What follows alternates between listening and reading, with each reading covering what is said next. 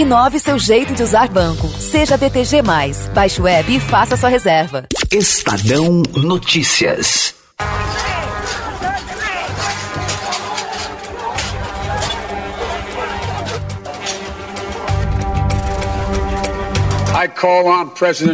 Eu peço ao presidente Trump que vá à televisão em rede nacional para manter o seu juramento, defender a Constituição. Mas vocês têm que ir para casa agora. Nós precisamos ter paz, nós precisamos ter lei e ordem, precisamos respeitar.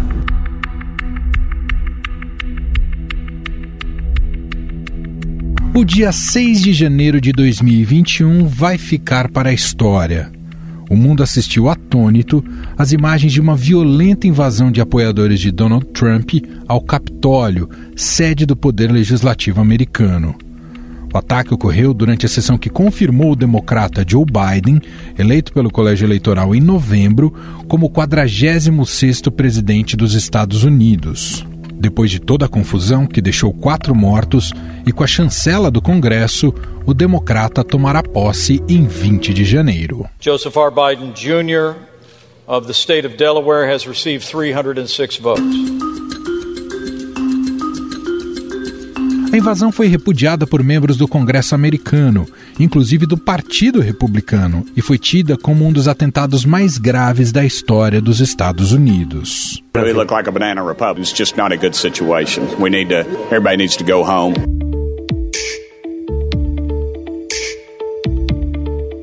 O ato inédito colocou em xeque um país que se orgulha em dizer que é a maior democracia do mundo mas não dá para dizer que a tragédia não foi anunciada. Há meses, Donald Trump vinha mantendo sem provas a retórica de que as eleições foram fraudadas. Ainda em dezembro, Trump publicou um tweet chamando por manifestações no Capitólio nesta quarta e dizendo: esteja lá, seja selvagem. Minutos antes da invasão, o presidente discursou a seus apoiadores. We will never give up, we will never concede. It doesn't happen. You don't concede when there's theft involved.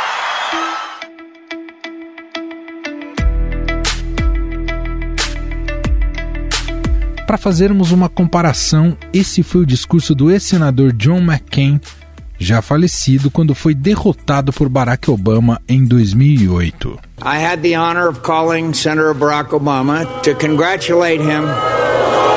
Please. To congratulate him on being elected the next president of the country that we both love.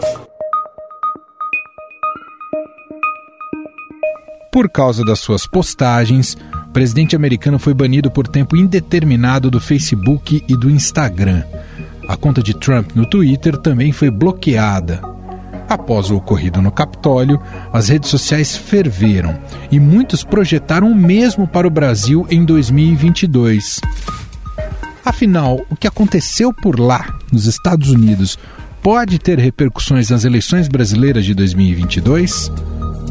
O próprio presidente Jair Bolsonaro deu tom nesta quinta-feira, ao levantar novamente dúvidas sobre a confiabilidade do sistema eleitoral brasileiro e afirmar que a falta do voto impresso pode levar o Brasil a ter um problema pior que os Estados Unidos. O que aconteceu nas eleições americanas agora? Basicamente, qual foi o problema? A causa dessa, dessa crise toda? Falta de confiança no voto. O pessoal votou e potencializaram o voto pelos Correios por causa da tal da pandemia.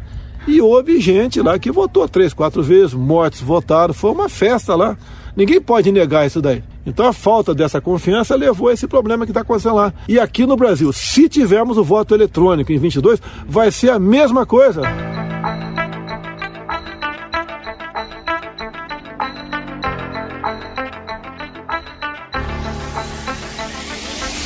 Vale lembrar que o próprio Bolsonaro, na eleição em 2018, da qual saiu vencedor, disse que o pleito havia sido fraudado. Eu acredito que, pelas provas que tenho nas minhas mãos, que vou mostrar brevemente, é, tinha sido, eu fui eleito em primeiro turno, mas no meu entender houve fraude. Mas o presidente jamais apresentou evidências concretas para justificar suas alegações. O presidente do Tribunal Superior Eleitoral, Luiz Roberto Barroso, reagiu Em nota enviada por sua assessoria, o ministro afirmou que lida com fatos e provas. O presidente da Câmara dos Deputados, Rodrigo Maia, chamou o caso de desespero de uma corrente antidemocrática que perdeu as eleições. Há mesmo um risco do terror do Capitólio se repetir aqui no Brasil em 2022? Para analisar essa questão, trago aqui Roberto Goulart Menezes, doutor em ciência política, professor de relações internacionais na Universidade de Brasília. Tudo bem, professor? Obrigado por nos atender. Olá, um prazer falar com você. Professor, muita gente uh, quando ouve né, essa invasão do Capitólio, muita gente já no Twitter, olhando aquelas imagens, uh, escreviam: olha o Brasil e previam, né? Veja isso é o cenário do Brasil em 2022. E aí, para nossa surpresa, uh, nessa quinta-feira, o presidente Jair Bolsonaro disse que se não houver voto impresso, é, é, o Brasil vai ter um problema pior do que os Estados Unidos em 2022 no próximo processo eleitoral. Efetivamente, claro que o presidente é muito chegado a, a roubos retóricos uh, que esticam muito a, a, corda. Uh, mas o, o, Brasil corre risco parecido, quer dizer, a democracia brasileira pode estar em risco daqui até 2022? Ele procurou, desde o início do seu governo, se associar a essa plataforma do Trump, que é uma plataforma de extrema direita. Mas ele não tem a mesma importância no cenário político internacional que tem os Estados Unidos, ou seja, tudo que acontece nos Estados Unidos acaba sendo muito amplificado, né? Eu creio que o governo Bolsonaro ele poderia ter aproveitado esse momento, esse momento de uma breve instabilidade nos Estados Unidos, exatamente para conseguir, a partir daí, enviar um sinal positivo para a gestão que vai começar é, agora em dia 20 de janeiro próximo, né? Que é a gestão Biden.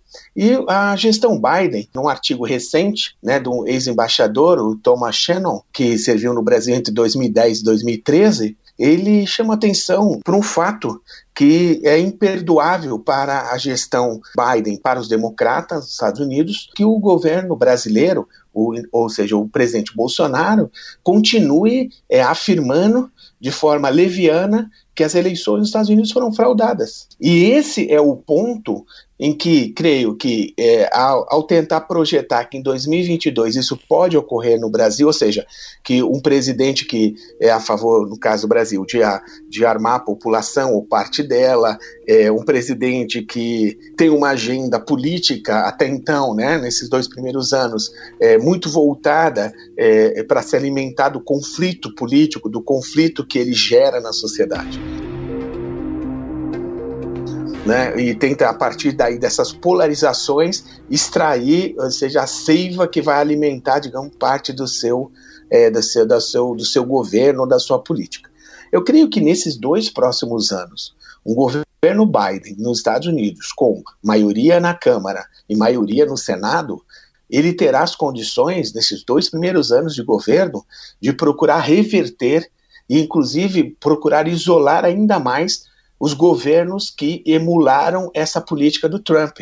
E, ou seja, que copiaram essa política do Trump ou tende a extrair dessa política do Trump é, o modelo para as suas gestões locais. E, sem dúvida nenhuma, o Brasil será um país que, é, da parte dos Estados Unidos, será muito questionado na questão climática, na questão dos direitos humanos e na questão, claro, principal, que é a democracia. Então, essa ideia de que é, apoiadores do governo Bolsonaro e estimulados por ele também de atacar o Supremo Tribunal Federal, como nós vimos nesses dois primeiros anos, atacar a imprensa é, de maneira de forma é, geral e atacar é, a Câmara dos Deputados, como ele disse recentemente que não pode fazer nada, digamos, porque o Congresso não deixa. Pô, querem me deixar como rainha da Inglaterra? Não sei, pô, esse é o caminho certo? Não é o parlamento como um todo, é uma minoria. Não posso fazer nada porque a imprensa fica contra, não posso fazer nada. Enfim, então eu creio que essa questão de esperar 2022 e a questão que ele põe do voto impresso é de tentar colocar suspeição sobre as eleições brasileiras por conta da urna eletrônica, nós sabemos que além de infundadas, é exatamente de parte né, de, de, de alguém que é estranho, porque ele venceu as eleições e, em 2018 e foi empossado, e, e aí está. E agora ele, ele segue dizendo, né, sempre que pode, que ele teria ganho no primeiro turno no Brasil e que ele teria, a eleição teria sido fraudada. Então, quando não é favorável a ele, ele põe a suspeição. fazer uma última pergunta relacionada a isso, professor. Você vê um cenário possível no Brasil de um alto golpe, visto que Bolsonaro tem essa proximidade com militares e também com as polícias militares ah, no país, tem um apoio da, de bases de várias polícias militares em estados. Isso seria um cenário possível ou descartado e as instituições brasileiras estão prontas para frear, frear qualquer atitude nesse sentido? Primeiro, é, no caso dos Estados Unidos, é, começou-se a se falar de uma um possível golpe ou autogolpe, né, é, insurreição, assim por diante, e sem dúvida nenhuma, é, desde as eleições ficou cada vez mais evidente nos Estados Unidos que os militares estavam fora de qualquer aventura por parte deste governo. Então, no, apoio zero. No caso do Brasil, é, o governo Bolsonaro ele tem muito prestígio junto à cúpula das Forças Armadas, porque nós vimos que na reforma da Previdência é, essa cúpula foi poupada, eles tiveram seu contra-cheque ainda mais engordados, é, nós vimos que o governo brasileiro, quase 90% do orçamento de segurança e defesa é para pagamento de salários e benefícios, muito pouco para o investimento de fato né, no aparato né, é, diretamente, enfim, de cada uma das três forças. Então ele procura, é, através dessa ideia de armar a população, de ter uma, uma agenda é, cada vez mais, digamos, da militarização da política, a militarização do serviço público brasileiro, como nós temos visto né, nesses dois anos, e, portanto, essa equação ligar diretamente a um apoio incondicional da base, né, enfim, do, dos setores intermediários das Forças Armadas, como você mencionou também, né, das polícias militares, eu não sei se seria tão direto assim. Mas um, eu acho que faltaria um ponto fundamental é que um governo que vai se isolando internacionalmente, e com os Estados Unidos, é, com uma linha, governo Biden, com uma linha de aprofundamento da democracia, isolamento da extrema-direita, promoção dos direitos humanos e a questão climática, o governo brasileiro, é, sem o apoio dos Estados Unidos, uma, que não teria certamente esse apoio, né, é, ficaria, seria uma situação ainda mais difícil. É claro que o, o, o governo Bolsonaro, nós sabemos, ele re, sempre revelou, e agora na presidência mais ainda, é, o seu perfil antidemocrático, é, o seu perfil autoritário, e mas ele vê que a margem para uma aventura como essa é muito pequena, é muito estreita, embora ela exista, mas ela é muito pequena, muito estreita. Então, creio que o governo Bolsonaro vai manter essa retórica, mas essa retórica, essa retórica antidemocrática, eu creio que vai é, cada vez ecoar menos, né, é, tanto no Brasil quanto é, na América Latina. Muito bem, nós ouvimos Roberto Goulart Menezes, ele é professor de Relações Internacionais da Universidade de Brasília, também pesquisador do Instituto Nacional de Estudos sobre os Estados Unidos. Muito obrigado pela gentileza em atender a nossa reportagem, professor. Eu que, eu que te agradeço e um abraço.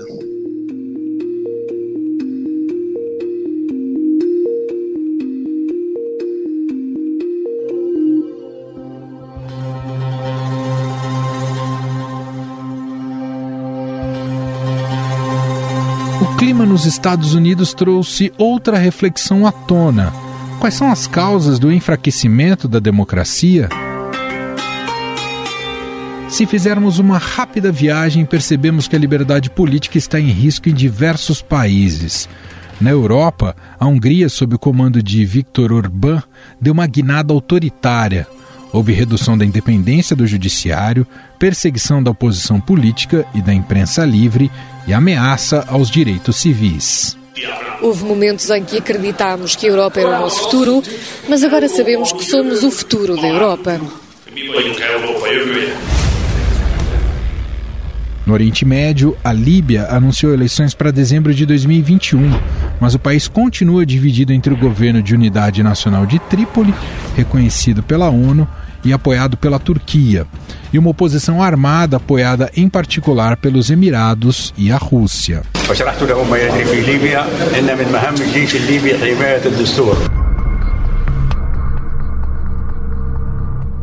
No continente africano, apenas cinco países têm o que se chama de democracia plena: África do Sul, Botsuana, Namíbia, Gana e Tunísia. Já na América Latina, o exemplo mais conhecido é o da Venezuela, com Nicolás Maduro no poder desde 2012 e que se mantém através de eleições com suspeitas de fraude. Leales absolutamente à revolução e ao comandante em jefe e à nossa Constituição.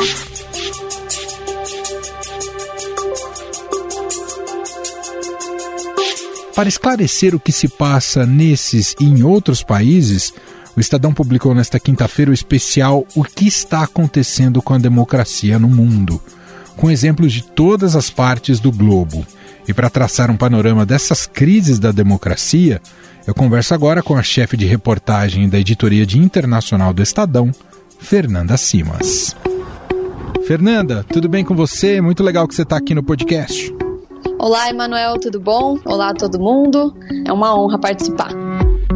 Sobre Estados Unidos, Fernanda, claro que a gente vive agora um momento bastante agudo, mas por outro lado está chegando o Joe Biden. Qual é a expectativa? Existe uma expectativa de restituição dos valores democráticos com a chegada do Biden ou não é tão simples assim, Fernanda? Olha, é muito curioso porque uma das pessoas que eu entrevistei para esse especial é o Adam Pezeworski, que é o autor de Crises da Democracia. A gente conversou muito sobre a eleição americana, né? E ele justamente usou a frase de que a eleição do Biden era um sopro de esperança de que essa democracia ainda está forte nos Estados Unidos. Eu acho que o que fica muito claro na situação americana é que as instituições democráticas elas estão colocadas em xeque nesse momento. O fato, por exemplo, de o Capitólio ter sido invadido, você vê aquelas cenas, é, gerou uma preocupação muito grande. Mas quando o Senado volta a se reunir e dá a verificação ao Biden, né, retifica a vitória do Biden, a gente tem esse sopro de esperança mesmo de que, bom, para aí, parece que a instituição continua fortalecida. Então, se a gente olhar hoje o, o panorama americano, a gente tem a preocupação do que está acontecendo e uma questão de vamos esperar os próximos dias e as próximas semanas para ver qual vai ser o comportamento dessas instituições. Como que vai ser a posse do Joe Biden agora no dia 20, como serão os primeiros dias, para ver como que vai se comportar mesmo essa parte de instituição democrática nos Estados Unidos. Eu acho que isso vai ser um diferencial para mostrar para a gente se continua forte mesmo depois de quatro anos de uma presidência que, de fato, bateu de frente muitas vezes com o Congresso, com a Justiça, ou se ficou abalado. A gente tem um trumpismo, né, que vai continuar, o Trump deixa a presidência, mas o Partido Republicano não será mais a única oposição ao Joe Biden, ele vai enfrentar uma oposição de grupos extremistas e de grupos trumpistas muito forte, e a gente vai ter que ver qual vai ser o comportamento do Trump e desse grupo daqui para frente. E que a gente ainda não tem muita clareza de como vai ser no futuro, pensando até no próprio Brasil. Isso vai ter um impacto aqui para gente olhando para outras partes do mundo, né, o especial que a Fernanda fez e traz exemplos do planeta todo, né, justamente onde a democracia passa por convulsões, ou está em xeque, ou enfrenta problemas. Vamos olhar para um país aqui vizinho do Brasil, a Bolívia, que é um caso muito particular. Por que, que é interessante a gente falar da Bolívia, Fernanda? A Bolívia viveu o ano passado uma situação muito particular que começou com o Evo Morales, que é um representante dos grupos indígenas, principalmente na Bolívia, e ele queria tentar a reeleição. A Constituição não permitia, e mesmo assim ele enfrentou e foi reeleito, mas essa eleição foi denunciada como tendo muitas fraudes, inclusive pela OEA, e aí a, a legitimidade dele ficou em xeque na Bolívia. E aí, o que acontece é que justamente ele, diante da pressão, inclusive pressão de parte de grupos militares, ele resolve deixar o país, deixa o poder, renuncia. Renunciar a meu cargo de presidência. Renuncio à presidência porque decidi pela renúncia para que Mesa e Camacho não continuem perseguindo meus irmãos, líderes sindicais. E aí a Janine Anhes assume que é uma política de direita, uma direita super conservadora na Bolívia. E quando ela assume a presidência, em 2019, ela inclusive leva uma Bíblia para dentro do Palácio Presidencial e fala que a partir daquele momento a igreja voltava a comandar o país. Que a Bíblia vuelva a entrar ao palácio. Isso foi visto de forma um pouco temerária, porque a gente tem na Bolívia diversos grupos indígenas, diversas etnias, assim, e que tem várias crenças. Então começa aí um embate e um discurso, inclusive de tentativa de golpe por parte da direita para permanecer no poder.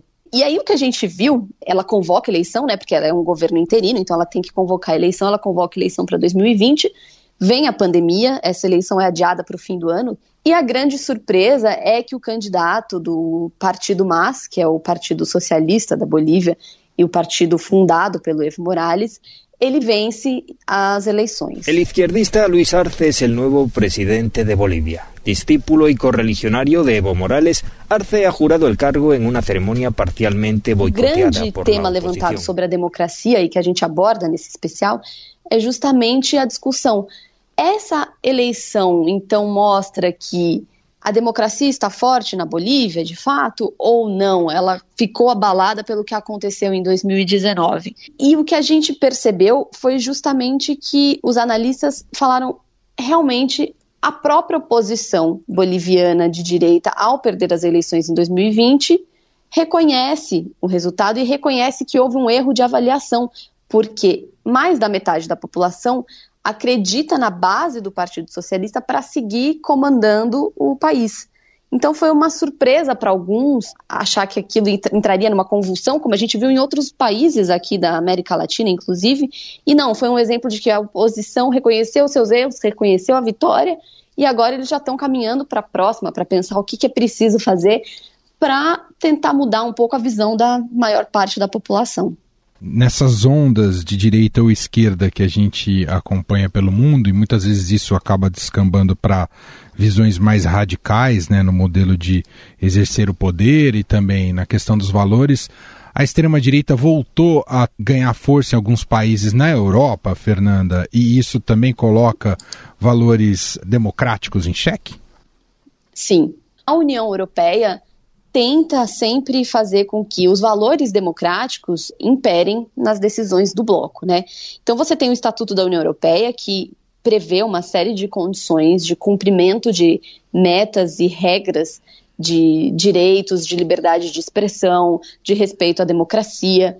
E esses valores são essenciais para que um país faça parte do bloco. Mas você tem hoje uma situação de ver dois países, principalmente, eu cito aqui Hungria e Polônia, como dois desafios para essa união. São países de governos autoritários e que adotam um discurso também extremista, anti-imigração, sempre mais nacionalista e de fechamento de fronteiras. Európai Bizottság által kiadott dokumentumokba rendre szerepel hogy Európa gazdasági és demográfiai kérdéseinek megoldásához estão desafiando, até por uma questão econômica, o segmento da União Europeia. São as duas pedras no sapato, digamos assim. São dois países que estão com linhas muito autoritárias, repressão à oposição política, suprimindo direitos individuais e que realmente são considerados dois empecilhos né, para o segmento de uma União Europeia unida como bloco e sempre com esses valores democráticos acima das questões.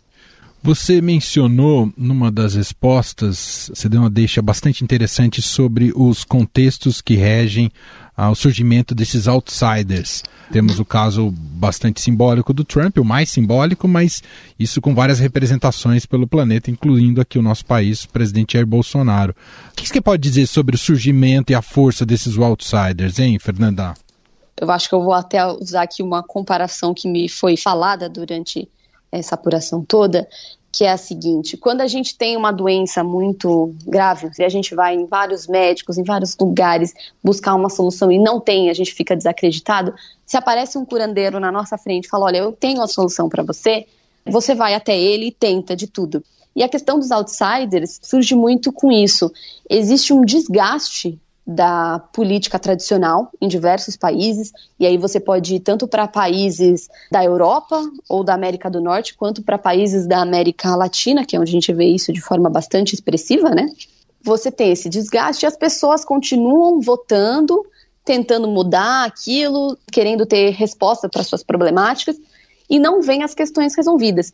Então chega um momento que aparece um outsider falando que não faz parte daquele grupo político que durante décadas tentou trazer a solução e não trouxe. Geralmente esses outsiders fazem parte de grupos empresariais ou mesmo atores de televisão na Itália, a gente tem isso, né, com os cinco estrelas, que são pessoas totalmente alheias ao processo político tradicional e que chegam prometendo uma solução mágica de resolução dos problemas da população. E é aí que eles ganham forças e eles têm um cenário muito propício para aparecer, para levar a vitória. E aí a gente entra na questão de o que, que isso vai dar. Muito bem, convido aqui você que está nos ouvindo a acessar esse especial que está disponível no, no Estadão, estadão.com.br, um especial sobre as democracias no planeta todo. É um trabalho impressionante porque olha para todos os continentes, a situação na Europa, nas Américas, na Ásia, na África. E eu agradeço a Fernanda Simas, que participou aqui com a gente. Ela é chefe de reportagem da editoria de Internacional. Fernanda, obrigado por participar por aqui, viu? Obrigada a vocês. Estadão Notícias.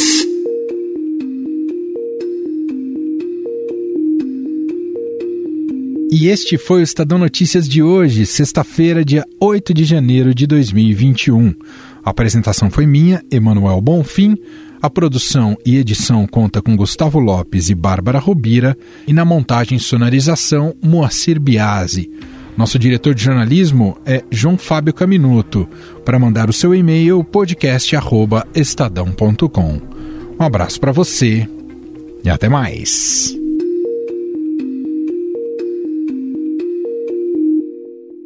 Estadão Notícias. Inove seu jeito de usar banco. Seja BTG+. Baixe o app e faça sua reserva.